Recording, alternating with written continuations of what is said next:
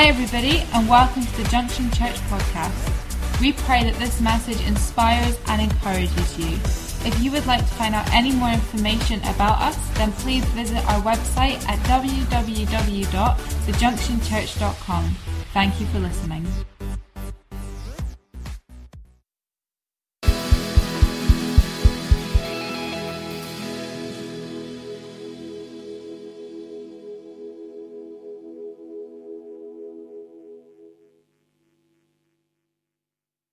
There we go. We on? Great. I feel so much pressure to be amazing. Um, I prefer an introduction that goes, This is Andrew, and he's a little bit rubbish. and um, then I feel like, you know, anything beyond that's a bonus.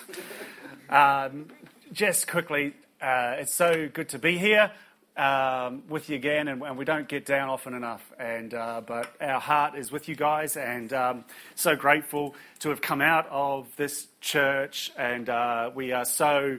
Uh, what we do is uh, so integrated with what, what you guys do. You maybe don't see us that often, but, but we think about you often. And um, I know that a lot of you I, I don't know personally uh, anymore because you've come since since we left. But but you know, it's like we're one family, and I know the body of Christ is a family, but it's like we're a family within a family, and and uh, sort of had there's these uh, these connections that we have, and. Um, uh, it, it's just really good to be back amongst amongst our sending family, the ones who, who got rid of us. And, and, uh, uh, we have so many fond memories of being here, and I know there's going to be a lot of fond memories that, uh, that we have in the future together. I was just thinking about when we go senile, some of these stories are going to come out. You know, something should never be told, but you just know, like the filter already. I'm only I'm 45 next week.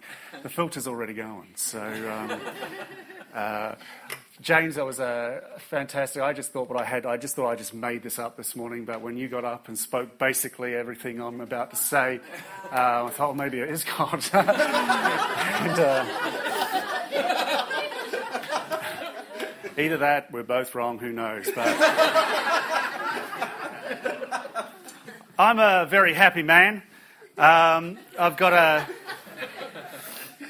I just love my family. I've got a good, I got, got a good life. Um, and I, I, get to do a job I enjoy, and uh, I get to hang out with people I like. Um, so, you know, you can't, that's a lot. That's, that's a lot to have. But, you know, I'm greedy so I always want more.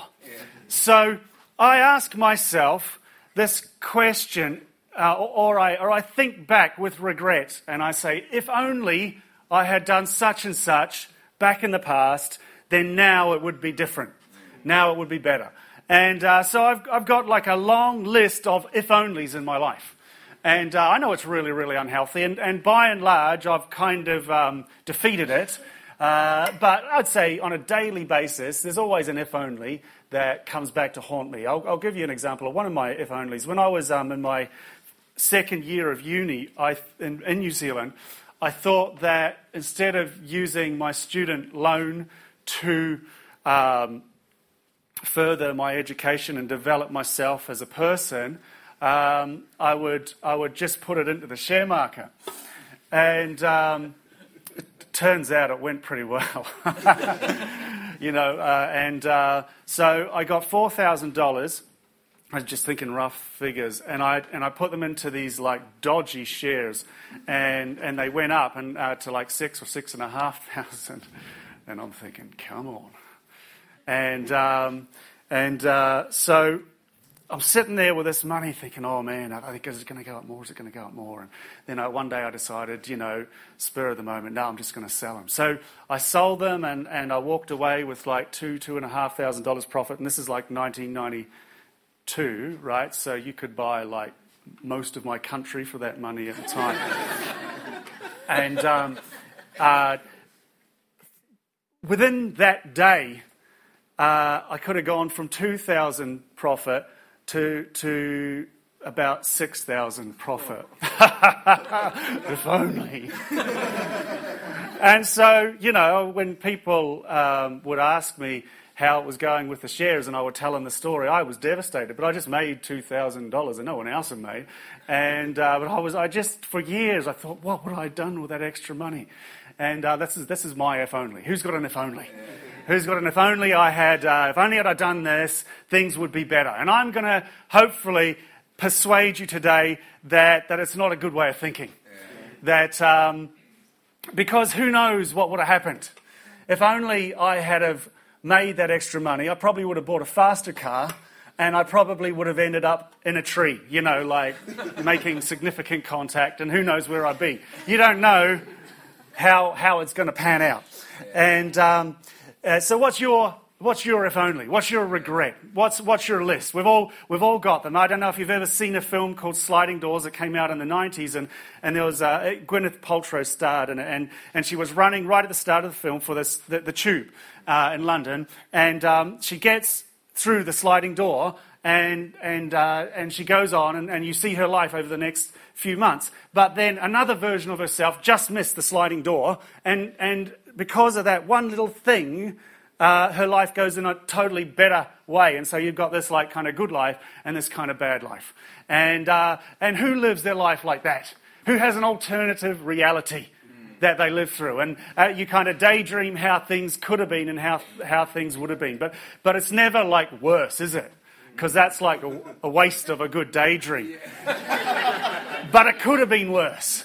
You don't know. And uh, so I want to uh, have a couple of points why um, we should try to avoid these if onlys. And uh, my point number one is this that it's really bad maths. And um, if you, if you, uh, if you choose this one scenario and, and, and you project into your, into your future and your mind how, how it would have turned out, you absolutely don't know how it would have turned out. And, and um, so I've been doing a bit of research into this. And um, if you could uh, get that um, website up, that calculator up for me. Okay, um, now I know a load of you guys have probably just totally turned off, and uh, fair enough. But, um, so I've been, let's just, we're just talking about the decision process that we go through each day. Eventually, I'm going to open the Bible and pretend that this is, you know, spiritual. Um, but at the moment, we're going to get a calculator. Who's ever had a calculator in church? No one ever. So this is pretty cool. Listen, this is, this is really innovative. Um, Let's just pretend, let's just, for simplicity's sake, every decision that you make is only two options. But, you know, most decisions you have are way more than that, but let's just say two. So if you could put two into there, thank you very much. Now, if that just latest research has discovered that as people, we, we more and more and more, we, uh, because of technology, we now have to make an immense number of decisions each day how many decisions we have to make each day. This is going to blow your mind, but uh, they actually have come to the conclusion that we make on average about 30,000 decisions a day. That's a lot of decisions.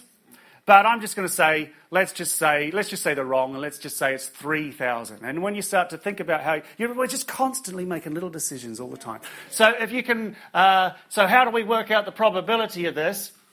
Is, is it's two to the power of 3,000. All right. So if you can and that gives us the probability of the number of different destinations we could end up at at the end of one day. So let's just push the equals there if you could, please. That's the one. Infinity. So that's a really, really big number. That's, does that surprise anyone? Okay, so basically, there's an, not a, it's not really true infinity, but it's a number of destinations that you could end up at the end of the day, end of one 24 hour period, which is so large that the computer can't present. It's so unbelievably, incalculably large that, that you, it's, it's beyond imagination. And so you can't do sliding doors with two. You have to, if you're going to play the sliding doors game, you've got to do it with infinity, and it's really hard to do that. and how do you know that all of those are good? Because, listen, who here's ever made an unwise decision? So you could have made, you could go back and find this one path through your day where you only ever made one, and you ever made really super wise decisions, but at the end of the day, you stepped out onto the road and got run over by a bus. Because that is one of the options in the infinity of options. So let's not play the let's not play the regrets game because you just don't know how it would have turned out. It's really bad maths, and uh, we are where we are here and now. And uh, it's you know if you're here and now, that's, that's not bad. You know, if you're here, at least you're alive. If you're here, your heart's beating and you're worshiping God, and there's so much good about our lives just now. And, um, and let's cut, cut ourselves a little bit of slack. Yes, we've made some mistakes, but uh, things, are, things are not too bad. And so the second reason, apart from bad maths, why we shouldn't go into the if only game, is because um, God is the master of our destiny. Yeah. And uh, if we go to Proverbs uh, 16, verse 33, and we're going to go into the uh, version of the Bible called the Contemporary English Version because it's the only one that says it how I want it to say it. um, this version, uh, so um, in uh, Proverbs 16, 33, and most of your versions, it, it talks about in, in um, you know how in the Old Testament times they would often throw dice or cast lots to make a decision. And this is talking about that, how, how decisions were made, but, but it says that, that but God comes up with the outcome. And uh, so this is, this is another kind of uh, paraphrase of it. We make our own decisions, but the Lord alone determines what happens. Yeah. I like that. Yeah. I like that idea that, you know, uh, I've made a lot of mistakes, but God is the God of outcomes. God is the Lord alone who determines what happens. He is the Lord of your destiny. Yeah. As much as you try to muck it up, He can fix it up. Yeah. His ability to fix up your mess is greater than your ability to make a mess. Yeah. And um, regrets, I've had a few. anyway.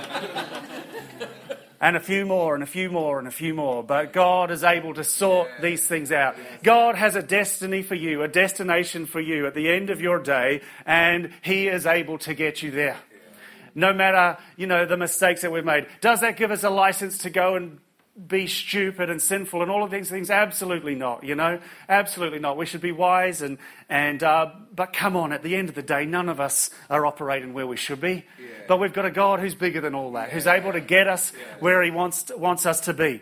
He's the, he's the Lord of our destiny. He's the Lord of our destination. I just, when I was looking into the mass of this, I was blown away about how amazing God is. Because here we've got an infinity of options today, but then tomorrow there'll be an infinity of options. Yeah. There'll be this infinity of options, and God can actually see uh, each one for each day stretching on forever. Yeah. How big is God? Yeah. How amazing is God? And how stupid are we because we can't even work out one or two? And, and so let's trust in Him for our future. You know, you've, you've messed up one opportunity, but God is able to get you to the destination that He has for you. And uh, I, I, just I believe that uh, I'm speaking to some people here today. Maybe you've you've uh, you've missed a door, like James was saying, but there's another door. God is he's uh, he's going to let you go through some stuff. Maybe you've made some decisions, or maybe some decisions have been made for you. Maybe, maybe who knows what's happened, and, and it seems like you've gone off, but God is able to get you there. Yeah. Don't lose faith in Him. You know, maybe you're young and you don't have that many regrets. Listen, give it 100%, but you're going to have so many regrets. They're just coming. It's just a fact. Cut yourself some slack. Don't lose your faith in God. He's going to get you there. He's the Lord of your destiny. He's going to get you there. So, we don't know. This whole idea of destiny is a mystery, really. We, you know, this infinity of options. We don't know which one he's going to put us at at the end of each day, but he's going to get us to one of them. How he does it, who knows? But he's got a plan, and it's bigger than you or me. And uh, how he does it is, is, a, is a mystery. Your destiny is a mystery. But there's a couple of things I'd like to speak about when it comes to your destiny. One thing, your destiny is not going to be comfortable. At the end of the day, God is not, you know, I you know, I, am hitting like the midlife crisis sort of age where a Harley Davidson is just like, oh man, I just, I've never been into them, but it's like something just happened in the last few months and I, I want to grow a beard and buy a Harley Davidson. it's like, I'm just getting down the track a little bit. And I, I'm really starting to value my comforts. Now, comforts are not bad. Oh, I love a good pair of slippers. I love, you know, it's just sort of starting to head, head that way. And, and um, you know, the old sort of senile comment comes out every now and again, and, and um, even more so than when I, when I was here. And, um, and uh, I love a good. Now, and God is not against comfort. Comfort is good, but I, I, I don't believe that a destiny is one of pure comfort. Usually, when we're saying if only, what we're saying, if only I'd done this, I'd be more comfortable now. Yeah. But God doesn't want us just comfortable.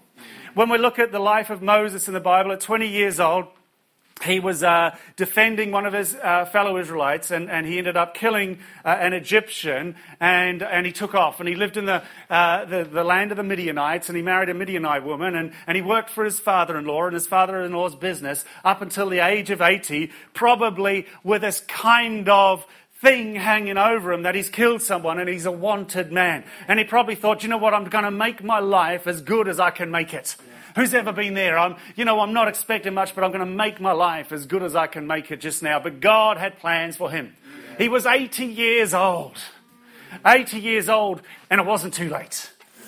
And he, and he sees God. He sees uh, this, this bush that's burning, and it's, but it, there's this fire on it, but it's not burning up. And, and, and, and he goes over to investigate it, and, and he encounters this, this uh, living, powerful, all knowing God and, and God gives him this commission to go before Pharaoh and say, say, set my people free, let my people go that they may worship me in the wilderness. And he, and he says, so, so Moses was not keen on this idea.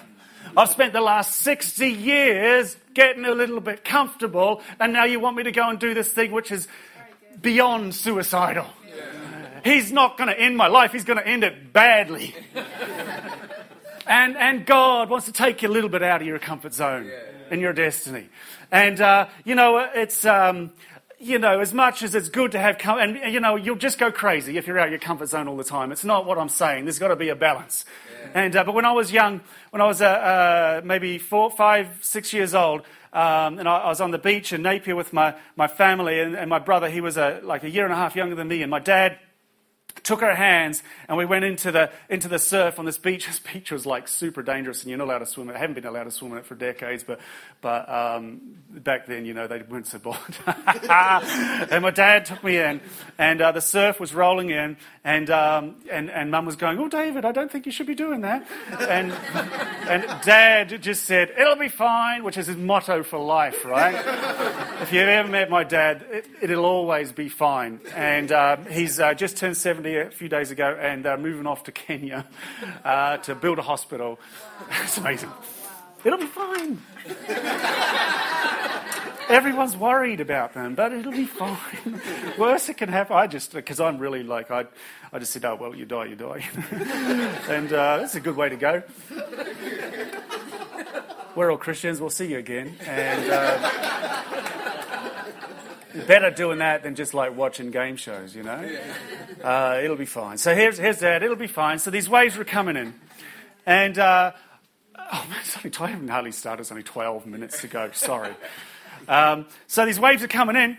And, and it's like I would be freaked out because I'm tiny and the waves are not that big in reality, but to me they're huge.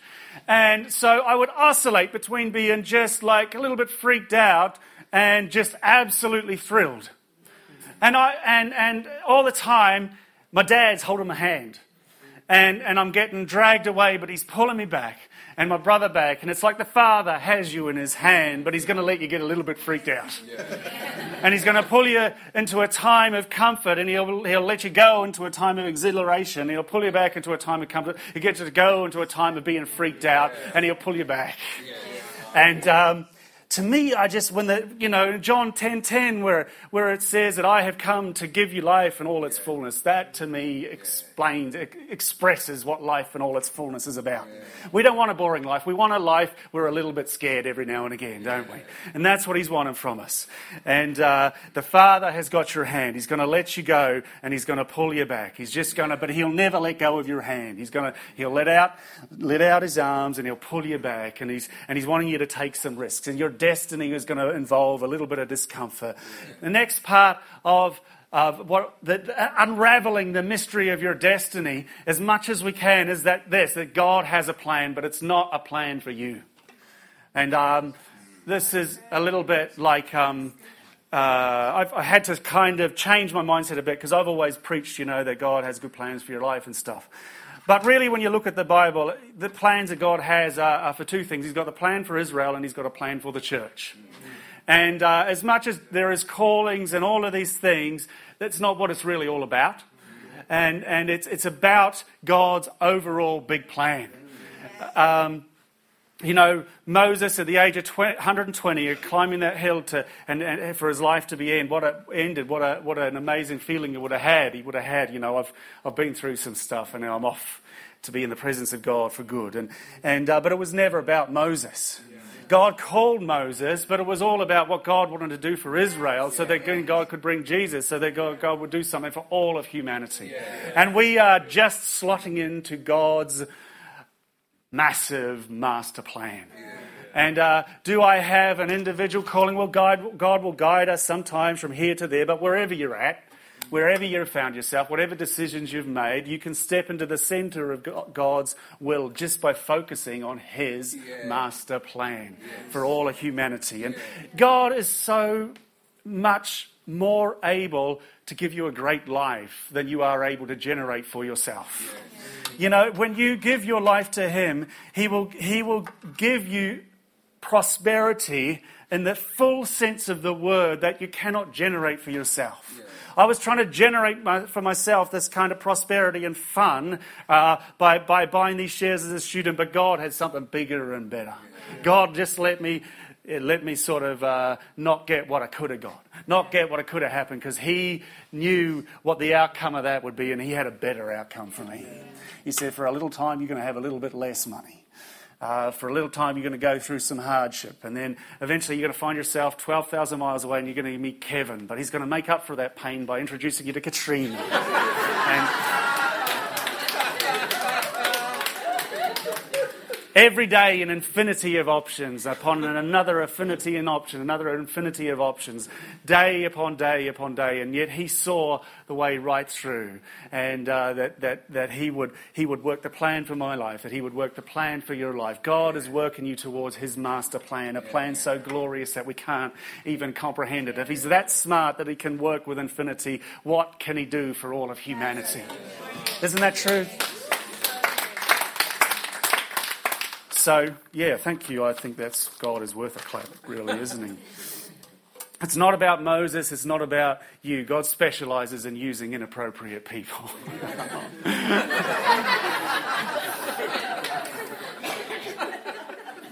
you know, you, you just think, um, you write a list of people God shouldn't use. You know, I, when my church growing up, you know, everyone, probably I just remember people would say things like, oh, you could be a pastor just once in a blue moon, because no one really, really believed it. But And, and uh, just I think God would just let the seed be sown every now and again. And it was like, man, no one would choose me. I was the most shy person you could ever meet.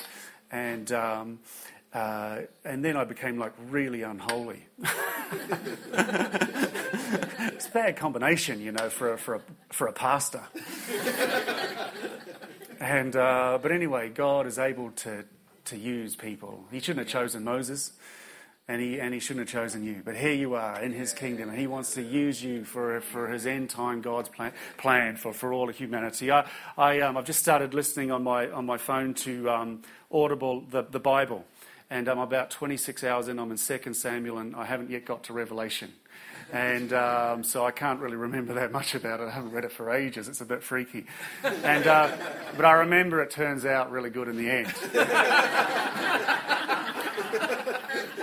That's why I'm talking about Moses and not John. It's going to work out really good. Yeah. It's going to work out really good. God is the master of your destiny. He has a great big plan. Don't think about your own little myopic thing. Think about His great massive plan. Lord, what can, contribution can I make to your great massive plan, to your glory on this earth? If you want to step out of, of, of how you're feeling and just now and the, the, the, the pressures and the frustrations and the hopelessness that weighs you down, just ask him that question. Lord, how can I be a part of your huge massive plan? Just give me one little thing to do today and I will do it for you. I just want to contribute to your, to your, your fame on the earth. I want to contribute to your glory on the earth. I want to see your kingdom come in, in all its fullness. And all we have really is the next moment. And let's just live in the moment. Let's not, let's not go back into the past. Let's not drag up the past and say if only. Because in the Bible, there's several if onlys. And it seems to me whenever God says if only, it's always about the future. If only you will obey my word, you will step into these blessings. But whenever a man says, if only, if only we had stayed back in Egypt, if only you had left us in the wilderness. See, God's interested in your future, but we're interested in our past. He has a great future for you. He has a, he has a, something more glorious than, than, than, than the you or me show. He's got, he's got this show that he's got for all of humanity that you can play a part of. And uh, isn't, I just think that's great news. So here's a response that we can have to this idea of, of throwing away our, I could have done that, or I should have done that, or our, our kind of a, our, our, sliding doors life. And uh, the first response is this it is to forgive yourself. Mm. You know, when um, Jesus came and lived the perfect moral life, uh, so he's the only example of anyone who's ever lived who's never done anything wrong. He was, he was a human and is a human who walked on the earth, but at the same time, he was 100% God. He was all of God come into a man. And uh, he lived this perfect life. And then, then he, he was crucified on a cross and uh, buried for three days, and then he rose again from the dead, defeating death. On the cross, he, he became our perfect moral sacrifice, the moral track record that we could not. Um, we could not live out. We receive his his track record and he took ours and he took the punishment for our track record on the cross. And, and if God forgives you through Jesus, you have no right to rebel against him and not give yourself. Yeah. You must forgive yourself. Don't give yourself a hard time. There's enough people around that doing for you already. Go, just, just forgive yourself. I constantly have to practice this because my mind goes back and, and, and, and, and the things I've done, the, the, the excruciatingly embarrassing things I've done, I have to forgive myself over and over again. You can't really be a part of God's plan if you're, if you're constantly just, just torturing yourself with the mistakes that you've made. Forgive yourself. God's forgiven you. No one else, no, no one else matters. You know what? I love to see a person who really walks in their own forgiveness. It's like that they have an ease with which they walk yeah. through life. You know what? It could have gone better and it could have gone worse, but let's just focus on what we've got left. So, number one, forgive yourself. The moment that you put your trust in Jesus Christ, you turn from your sin and you put your trust in Him. All your sin was covered. All your sin was wiped away. God no longer sees it. So forgive yourself. Yes. As you know, you, you, know, you might have done some really bad things. You've probably done some things, maybe. I don't know. I don't know. All of you, I don't even want to know your like deep, dark, and dirty secrets. It's bad enough knowing Kevin's, to be quite Maybe you've done some things that I, that I would just think, man, you have had it. You've got to learn to forgive yourself. That's probably one of the main, main things, main sort of skills of getting through life. Is to, to, if God can forgive you, you have no right not to forgive yourself. Make sure that you walk out of your place, this place today, and don't live in a place of unforgiveness towards yourself. And the next thing we, we should do as a, as a response is to have some faith in God. Mm. You know what? Things might look shaky now, but He has your hand. You know what? He's not that weak that He can't pull you back in. If you're feeling far from God, it's because He's let you feel far from Him. If you're going through some discomfort in some bad times, it's because He's letting that happen. And, um, and uh, you know, in these times we're in discomfort and, and, and uh, maybe pain, this is where God is saying, you know, come on, put some trust in me. Put some trust in me. I want to use you more and more, but, but, but I'm limited by the faith that you will have. And trust and faith, these are things that are so, um, you know, that we think of them as they're such nebulous ideas. But really, when you came here today, you sat down on a seat. You put your trust in that seat. You, uh, doesn't matter if you had uh, two burgers last night, two sausages, and a piece of chicken at the barbecue. I still trusted that seat when I sat down. It was able. How much more can we trust God with our lives? The one who is able to fathom infinity of infinities. He's able to handle your life. Let's put our trust in Him. Every single part of our life. God knows what's happening. Maybe you're struggling with something. You know what? God has a plan to, to, to get you through that because He wants you to make a con- contribution. He wants you to be a shining example. You know, um, our days are not over yet. Our days are not over yet. Um, he's, a, he's a good God. He's got a great plan. Put some trust in Him. Uh, just a few weeks ago, really, I was busy doing some things, and I, I, this is when I got this revelation, really. You know, I look back over my life and I think to myself, man, you've wasted a lot of your life. There's that thought that I've had all, all my life, all my adult life. Man, you've wasted this opportunity. you've wasted that opportunity. You, you should have done this here. You should have gone career wise this here. If you'd have done this, then you'd be better off here now. And I was just like, you know, starting to do the maths. And, and, um, and, uh, and I was just doing something, and, and um, that, that required a little bit of skill. And, and I, remember, I remember, hang on a second, I did this, this funny, crazy job. I used to sell encyclopedias door to door.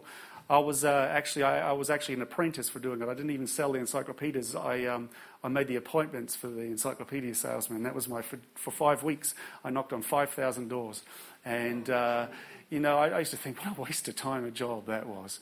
And then I realised that actually that was God. And I wasn't walking with God. I was pretty backslidden at the time. I hadn't lost my faith or anything like that, but I just wasn't walking in obedience to Him. But He still had me. He'd let me go out a little bit because I was wanting to go out and get a flavour of the world, but he still had me by my hand, and, and he still I had a destiny working away. And here I was, living stupidly, doing some kind of crazy job, but he was creating something inside of me, a certain boldness, a certain, you know, when you knock on 5,000 doors, after a while your shyness goes away. and uh, he was doing something. You see, and, and uh, this is the verse that you're probably all been thinking in your heads as, as I've been speaking. In Romans 8.28, uh, he, says, he says, all things work together for our good. He? All, and we know that all things work together for good to those who love God, to those who are called according to his purpose. All things. I just love those words. He's working all the things together for good. Everything you've done good, everything you've done bad, He's working all, he's stringing them all together. You know, I don't believe that God wastes anything. Those who love God and are called according to his purpose, nothing is wasted. Even your mistakes will be used. If you're willing to just throw yourself into serving him in his kingdom, you're in a great, great place, a great, great church. I, I, um, uh, I was just wandering, seemingly wandering through life when I, when I met Kevin and Cheryl, and, and um, I, I don't know a better couple in the world. Um, I haven't met that many people, I, I don't know a greater couple. of all the people I've, I have knocked on 5,000 doors, to be fair. Never met a better couple for helping you get on track, for helping you, helping you make a kingdom decision. You know, I'm going to serve God and His glorious mission for all of humanity. You're in a great place here.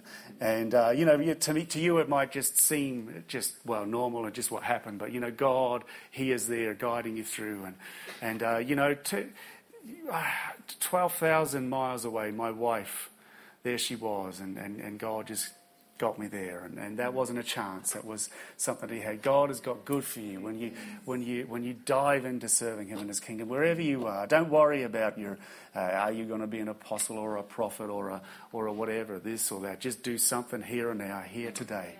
And um, that's what I have to say. He's stringing things together, all the things together for good. He won't waste anything in your life you know, the, the terrible things that have happened, the things that you hate, the, the things that, the, time that you think you wasted. He's stringing it together for, for your good.